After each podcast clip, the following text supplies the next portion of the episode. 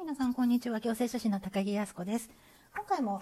文化庁が出している文化芸術活動の継続支援事業という補助金についてお話をしていきたいと思いますが、今回は前払い、概算払いについて話をしていきたいと思います。まずこの前払い、概算払いって何ぞやって話なんですけれども、この補助金っていうのは基本的に、えっ、ー、と、お金を現金ですぐポンともらえるわけではない、そういった補助金になります。まあ、言ってみたら、自分が先に経費として、まあ、20万円とか10万円とかかかったら、そのレシートを報告して結果、そのうちの4分の3ないし3分の2のお金が後から振り込まれるっていう制度なんですね。なんですけれども、今回のこの補助金は、その中でも原則は先払いなんだけども、前払い、希望者には前払いで、えっ、と、実際は補助金交付決定額、まあ、いくらあなたにお金を渡すかっていうのを決まった後に、そのうちの半分、50%を上限として、前払い先に銀行に振り込んであげますよっていうのがこの制度です。繰り返しますね。本来はこの補助金、原則として自分が先に経費として、まあ、10万円とか20万円使いましたって言って、そのレシートや領収書を報告をすると、その使った金額のうち4分の3ないし3分の2の金額が戻ってくるんですけれども、今回は希望者には前払いといって、補助金交付決定額の50%を上限として、先に銀行に振り込んであげますよっていう制度になります。なんですけども、えっ、と、例えば、個人とか任意団体、この人たちは50%が上限って言っても、交付額はあの20万円が頭打ちになるそうなんですね。これ前払いの話です。前払いとして交付額20万円が上限になります。ちょっとややこしいですね。えっ、ー、と、例えて言うなら、例えば個人の人で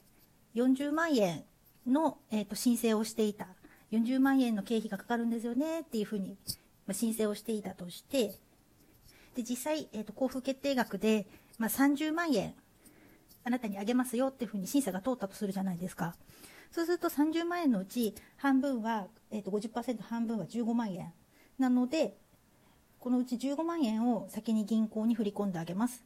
残りの15万円は、レシートとか領収書の報告があった後に渡しますねっていう、まあ、半々で渡すっていうような制度ですね。でこれがまあ今みたいに40万、30万とかだったらあの20万円の上限にはいかないんですけれども例えば150万円の申請をしていたなんていう場合には半分だと75万円になっちゃうんですけど75万円はさすがに、えー、と個人とか法人ではない任意団体には渡せないのでこういった人たちの前払いの上限は20万円までですよっていうことになります。じゃあ、えっと、法人はどうなのって話なんですけれども、あその前に法人と任意団体の違いについて話しますね。あ法人っていうのは単純にきちんとあの法人格を有する団体ですね。会社であったり、あとあの NPO、特定非営利活動法人っていう法人がついてますよね。あとは一般社団法人とか、そういった法人としてきちんとやってるような人たちは、今回例えば50%上限なんで、まあ、150万円とか、これ最大1500万いけるんで、それで認められると、例えば1500万円が交付決定とされたら、750万円、半分を上限として先に銀行に振り込まれます。ただし、個人とか、今言ったみたいに法人ではない団体さん、そういった方々は、前払いは最大20万円までです。基本的には50%半額が戻ってきます、あの、先に振り込まれますけれども、ただしその金額は20万円を超えない限りでもらってくるって、先に振り込まれるって話ですね。ちょっとややこしいですかね。大丈夫かな、まあ、もしわかんないことあったらコメントとかいただければまたそこで説明をするので、ちょっととりあえず今日はこんな感じかな。はい。それでは以上です。